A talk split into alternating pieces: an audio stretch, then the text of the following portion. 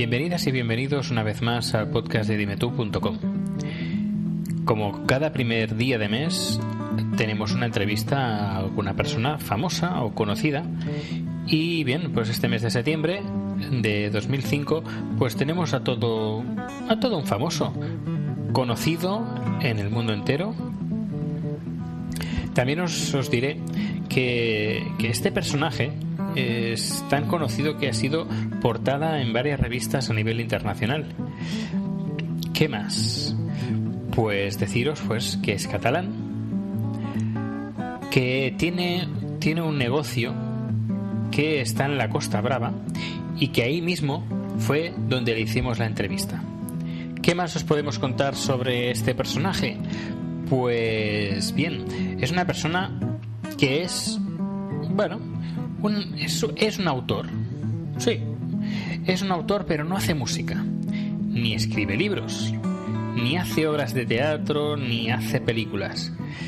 Utiliza otros, otros sentidos del cuerpo humano. Por ejemplo, el gusto. ¿Es cocinero? Sí. Cocinero, restaurador, chef, más o menos son lo mismo, ¿no? Pero no es un cocinero cualquiera. Um, tiene invenciones como, por ejemplo, la tortilla española del siglo XXI. Y como en todas las entrevistas, siempre empezamos con una pregunta que a lo mejor nos puede desvelar un poquito este misterio de quién es. ¿En qué te inspiras para hacer unos platos tan sorprendentes? En la vida. es una respuesta muy, muy sencilla, al final es así en la vida. Pues seguro que ya sabéis con quién estamos charlando en este rato, esta tarde, al lado del mar, con Ferran Adrià. Es un, bueno, cocinero, eh, restaurador conocido en todo el mundo y además considerado por la revista Time una de las 100 personas más influyentes del mundo. Es muy fuerte, ¿no? Esto. Sí, la verdad que mi, mi mujer no lo cree. no no, es, es muy- es fuerte. Cuando pasó y tal, fue muy fuerte porque al final me has explicado eso. Soy un cocinero ¿no? Ujú. y dices, ¿cómo un cocinero puede ser influencia? Entonces, bueno, pues fui preguntando porque además hicieron una fiesta, nos invitaron y tal. Y al final pregunté, me dije, "Oye, ¿por qué han escogido un cocinero? Yo otro dentro, pues hay políticos y mucha más- gente mucho más importante que, que- que yo. Además, éramos el único español que había en la lista, por lo que decía que, pero es que eh, cualquier, cualquier persona, cualquier político importante español es más, más, más influente que yo. Entonces dijeron, no, sí, pero oiga, pero hay que tener en cuenta que la- la- lo que usted hace es la punta de la pirámide de la alimentación y la alimentación es el 22% del, del Producto Entero Bruto en un país industrializado, como significa que el poder económico donde usted tiene influencia es el más alto, el más grande que hay. No es ni la medio de comunicación, ni, ni los bancos, ni los carburantes, es la alimentación, donde hay gran peso económico, ¿no? Entonces, un poco cogieron a un cocinero como icono del máximo nivel en esto. ¿no? Pues claro, todo el mundo come. Exacto. Viste más o viste menos, lo No, que no. sea, pero... a mí- comer, comer, come, Todo el todo el mundo come. Y el día que si hubiera, fíjate, si hubiera una sociedad justa donde todo el mundo de verdad comiera y no hubiera tantas hambres, 7.000 millones de personas comiendo, 8.000, generando, fíjate, lo que mueve a nivel económico. O sea, el día que, si hay- ojalá exista un día donde no, no, no haya tantas desigualdades y la gente coma y tal en los países del mundo, será algo increíble el tema de la alimentación. El monopolio vale, será el gobierno más importante. ¿no? Que puede haber. Porque ha sido portada en el New York Times, porque eso tampoco no es muy fácil salir de portada en el New York Times. Muy difícil, sobre todo a un cocinero es casi imposible en, el dominical del New York Times, ¿no? Era, fue, fue, fue seguido, fue primero el dominical del New York Times, cuatro meses después fue el- la portada de Le Monde, que para nosotros también fue a nivel profesional, era una cosa muy fuerte porque salir en la portada del nivel del diario cultural francés, tal, fue, un- fue muy duro para, para, para, para Francia. Y después eh, Time, ¿no? Fueron ocho portadas, ay, perdón, tres portadas en ocho meses que me cambiaron la vida y que cambian la vida a cualquier persona. Sí, sí, sí. A ver, vamos a hacer un poquito de historia, porque habrá gente que dirá, bueno, ¿Y quién es? Ferran. Adrià, ¿Y ¿quién es Ferran no, no, no. Bueno, naciste un 14 de mayo de 1962, es decir, que tienes 43 años Sí. y eres Tauro. Señor. Dice que los Tauro, aparte de ser cabezones, les gusta el buen comer. ¿Ah, sí? No, lo sabía. Sí, ¿Ah, sí, eso es lo que... Ah, les gusta el buen... No, no, le- no les gusta comer, sino les gusta el buen Pues en mi, comer. en mi caso seguro que tienen razón, mamá. Eh, naciste en el barrio de Santa Eulalia, en, en Hospitalet de Mm. Llobregat, que está muy cerca de Barcelona, España. Eh, a nivel familiar no había ningún cocinero, ¿no? No. ¿Y cómo salió eso de No quiero ser salió. mamá, quiero ser cocinero? No, no, no, para nada. Mamá, que me quiero ir de vacaciones a Ibiza, pues págate las vacaciones tú. ¿no? Busca de trabajo, me busqué trabajo de platos y ya estoy. De por casualidad y, y después ya hay una, una trayectoria pues, que, que empieza yo digo, de platos, me aficiono, poco a poco, llego al do- en, en el año 83 Ujú. a hacer un stage, en el 84 me ponen a trabajar y en octubre del 84 me quedo de jefe de cocina y en el 90 pues con, con Yuri Soler, mi socio, compramos el. Ujú. Hasta hoy.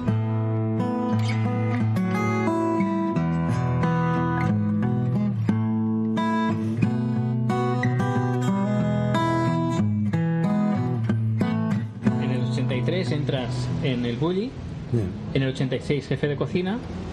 En el 95 creáis eh, el Bulli Catering. ¿Qué es el Bulli Catering? Es una empresa, pero nosotros nos damos cuenta que, que combinar creatividad y purismo en creatividad junto con el negocio no es bastante difícil. Entonces lo que hacemos es parar, ¿no? Un poco también como consecuencia y una búsqueda separamos lo que sería la parte económica, la parte creativa Ujú. y creamos unos negocios. Que está- Eh, de Santo Puyo Catering una empresa de, de- de banquetes Ujú. que está en Barcelona y está en Madrid y que en al principio pues lo llevamos nosotros bastante encima y ahora tiene una dependencia total. Y el Bulli Taller, que investigáis, que es como una especie de I más D. Es el taller como puede haber el taller de un arquitecto, pues el taller de cocina. Igual, un taller de un diseñador gráfico, industrial. Es el lugar donde se investiga eso. Ujú. Porque el Bulli, el restaurante El Bulli, ah, no abre todo el año. No es como un restaurante que está abierto todo el año. No, esto se creó por primero se, cerró, no, está no, se cerró porque no venía, no venía nadie. El año cuando se cerró en el año 80 y creo que es 86 era porque el invierno no venía, muy poca gente, no era rentable y tal. Después montamos una estructura a través de cerrar y ahora hoy que, que tendríamos que abrir porque la demanda es de locos, no podemos porque tenemos una estructura hecha para cer- cerrar seis meses. Es decir, seis meses abierto, seis Seis meses meses. cerrado. Hay que decir que el, el restaurante El Bulli está en la Cala de Monroig, en Rosas, muy cerca de Rosas. Mm. ¿Qué nos, ¿Qué nos podemos encontrar en el restaurante? Es muy difícil definir el, el bulli. Y no por mí, sino por la gente que viene y a veces voy a lo- sitio y, y, y no me reconocen. Y hay gente que, que está al lado hablando del bulli y tal, de su experiencia y tal, ¿no? Y es muy divertido que escucho comentarios muy diferentes de gente que te gusta. Ujú. Muy difícil, es una experiencia a través de la comida, ¿no? Es una experiencia a través de la comida donde a través de los sentidos pues queremos que la gente se emocione, ¿no? Entonces es una mezcla de ver- ir a ver una exposición, de ir a ver un teatro, de tener una, una experiencia también muy personal. son muchas cosas ¿no? de un restaurante, Sí, sí, sí. bueno, pero, pero no es normal, no es, no es lo que la gente puede entender de un restaurante, no es. Y cada vez quizás más radicalizado hasta que pues, llega, se llega un momento que esto ya no, esto no tiene nada que ver con lo que es un restaurante, ¿no? Ahora hay vínculos, hay patas de vínculos entre el restaurante y el bulli, ¿no? Por ejemplo, el sorbete de mar. ¿A qué sabe el sorbete de mar? A mal, esto está claro. La gente si, si- No, pero esto- salado. No, por ejemplo, pero esto, por ejemplo, el agua de los mejillones, el agua de las almejas, tú lo enfrías en un sorbete, ¿no? Esto, al final de todo el tema de, de- pe- la- lo raro Sí. solo es un hecho cultural. O sea, cuando tú te comes un, un corazón de ciervo vivo, no, lo- no lo entiendes, ¿no? Aquello recién matado. Sí. Pero sin embargo te comes una ostra cruda Claro. que está viva. Es, una, es un hecho cultural totalmente, entonces a mí todas las cosas de, aquello de rarezas no me... bueno, pues es lo que hay, todo lo nuevo, ser- todo lo nuevo te va a sonar raro. ¿Cómo definirías la cocina del Bulli? ¿Mediterránea? Hay muchas, de hay muchas, es, es difícil. Nosotros tenemos un, un decálogo que hicimos hace un mes, porque todo el mundo nos decía, Y al menos son 15 20 frases, 15 20 mandamientos un poco que hay donde hay muchas cosas y tal. Si tuviera decir, oye, pero no, pero te, te lo tiene que defi- definir sería, sería lúdica evolutiva, ¿no?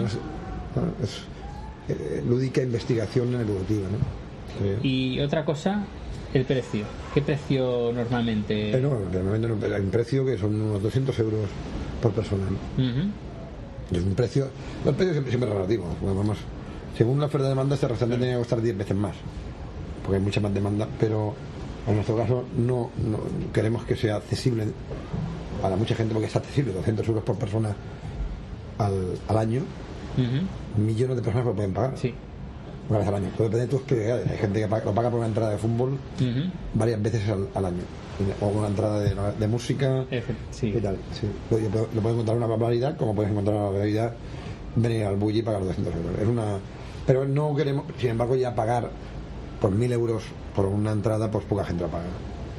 Ya solo es para la gente de un adquisitivo alto o gente loca, ¿no? Entonces, dentro de eso hemos querido pues, mantener un precio, y aún podemos, igual un día no podremos, no podemos, ¿no? Asequible pues, a mucha gente, no a toda la gente, ojalá pudiéramos hacer el bully a 6 euros y hacer mil bulles por el mundo y que viene la experiencia, pero es lo que hay. Pero no creo que te tuviera la misma. Sí, sí que dinero, lo que pasa no puede, sí, un concierto de música es genial Claro. y que la ven 100.000 personas, ¿no? Lo que pasa es que no podía ser, fíjate que 100.000 personas, un restaurante de 100.000 personas tendría que ser como un país, ¿no? Sí. De grande, Sí, un país, pero mucha, mucha gente trabajando. y tal, y-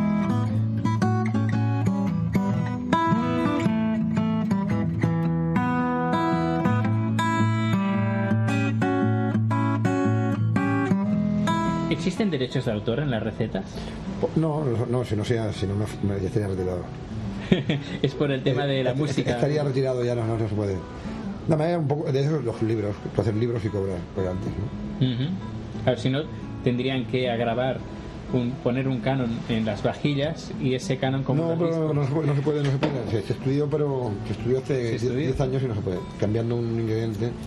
No. Pero bueno, es verdad que, que en este caso hay, hay- se puede diferenciar con, puede ser, por ejemplo, con la música, que, que la música es cara hacer, ¿no? Pero es un coste Sí. X. Hacer creativa en cocina pueden ser 400, 500 mil euros al año de coste. Esto ya, que, que lo paga. Claro.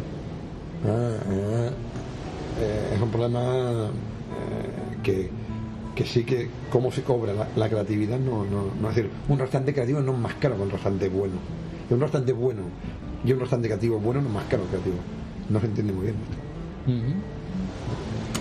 ¿Cómo te llevas con internet? con internet perfecto con Google con navegando tal lo único que sé hacer yo no sé, sé encender un ordenador y navegar por el internet lo único que sé hacer Lo único. Lo único, no, no, no sé, no sé, no me cuenten nada más. Sí, por una, por una sencilla razón, porque es Bien. lo que a mí aporta cosas, a mí, yo en mi caso, hacer, saber hacer eh, de, de- cálculo, cosas tal, tengo gente más fácil, hace mejor que yo.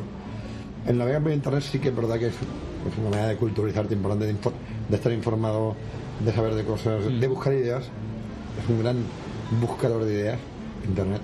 Bueno, sabes que existe un, bueno, un podcast, que te- antes te he estado comentando un poquito pues lo que es un podcast. Hay un podcast que es de, de recetas de cocina, que es el primer podcast de recetas de cocina en el, en el mundo, diría yo. Y que, bueno, conozco, que es amigo mío el quien lleva esta, esta web. Y bueno, que me, me manda ¿Así? tú- a- los saludos, Fantástico, de- tanto de él como de, de su, de su novia, que es la que se encarga de decir, de comentar recetas habladas. ¿Qué te parecen estas webs de, recetas? Que A mí me parece muy bien, a mí me parece muy internet está muy bien y, y esta democracia fantástica. Seguramente habrá que regular cosas, porque, porque, sobre todo por el hecho, fíjate, nosotros estamos haciendo una web nueva y creemos que va a ser increíble. Pues para lo que es un restaurante, ¿no? Siempre. Pero estamos, hay bastante cosas ya que yo me- en los últimos tres meses he visto igual 3.000 webs de las grandes compañías, de, de tal. Pues tiene dos o tres cosas que son bastante novedosas, ya en comparación con estas, y utilizando la lógica. Pero hay un problema, por ejemplo, queremos poner, eh, vamos a poner un, dentro de la, de la web del bully, ¿qué está pasando hoy en el bully? Hoy, fíjate, ¿no? Si no se cobra por esto, eso tiene un coste, que lo paga. Claro. Entonces hay empresas multinacionales que sí que lo pueden hacer. pero empresas pequeñas, como la nuestra, creativas y tal, que no. Entonces, esta regula- regulación es lo que podría dar un salto bestial a Internet. Lo que podría ser una revolución, yo tengo en mi mundo, en el mundo de la cocina. Fue verdad que yo ahora, ahora real, podía saber qué se está haciendo en Australia, el mejor cocinero de Australia, cuál es el último plato tal, pagar un canon, ¿vale? Para estar conectado. Es decir, el día que se pueda conectar, eh, que pues se pueda hacer esto, en cocina va a ser una revolución. Cocina. Nosotros, para no lo sé, no. ¿Cómo será la cocina del futuro? Nadie lo sabe, por eso. El fútbol nadie lo sabe. Todo el mundo se puede imaginar. Todo se puede, el mundo se puede imaginar. Además, Hay un- hoy en día los futuros son tan presentes que. Cachivaches de última tecnología, ordenadores, Ah, esto sí, cocina. sí, sí, Toda la tecnología pasa a la cocina. Seguro, seguro. Veremos, veremos cocinas que a las que hablas, vemos sartenes que. con. con ¿Cómo se llama esto? Con de- un termostato digital que te medirá, que te dirá. Veremos cosas increíbles. Pero no sé, ¿eh? a, por- a lo mejor por mi ignorancia, pero no sé, a nivel de cocina en un restaurante cuando hay ah, 20, 30 mesas por servir, saber la temperatura exacta que pone... Ayuda, ayuda, ayuda mucho. Sí, Ayuda, pero ayuda, yo, yo- yo creo que a lo mejor el cocinero ya no hace falta que sepa exactamente si tiene, mide, no sé. No, no, no. no, ¿No? Cocinero lo que quiere es hacerlo perfecto. Entonces, Con la mejor tecnología. Entonces, según esto, que, un coche de Fórmula 1 vaya solo. Claro, sí, también.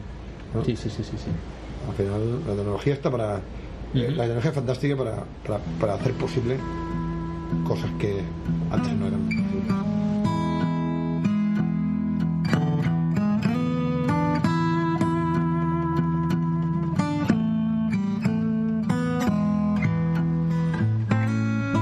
¿Qué opinas de la comida rápida?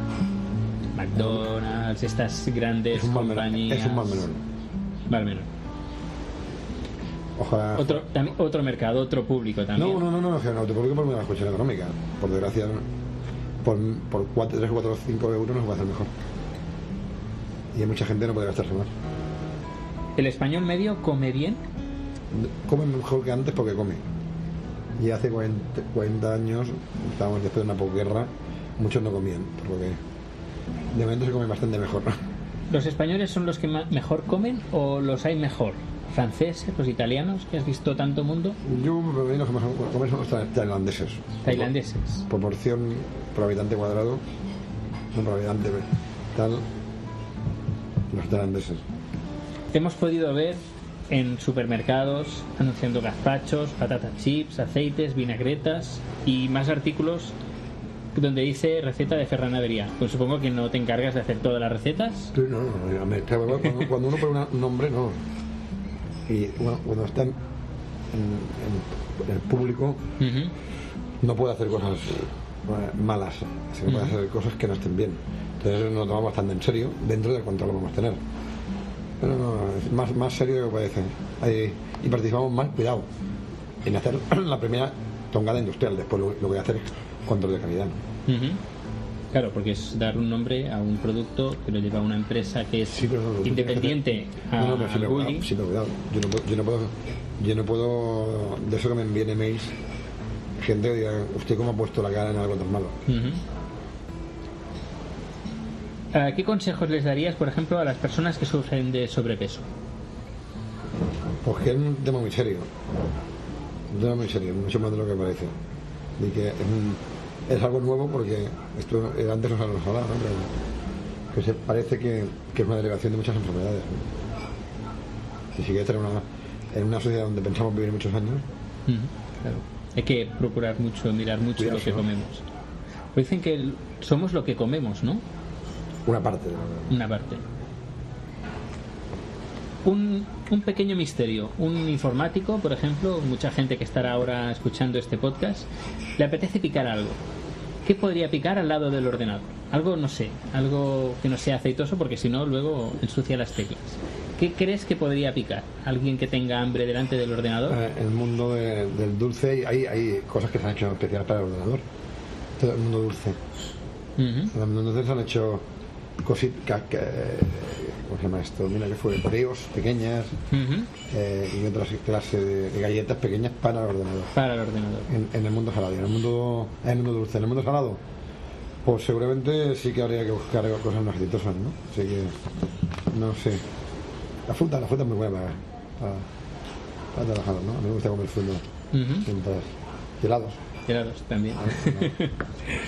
Sí, pero a veces picar mucho, luego cuando llega la hora de comer, Bueno, al final cuando uno está delante del Lo ordenador... importante en la vida es, uno- es tener información para después decidir, ¿no? Entonces, si tienes información de decir, picar no pone picas, pues eh, tienes mayor sitio para, para decidir, ¿no? Pues, a, mí me gusta picar, ¿no?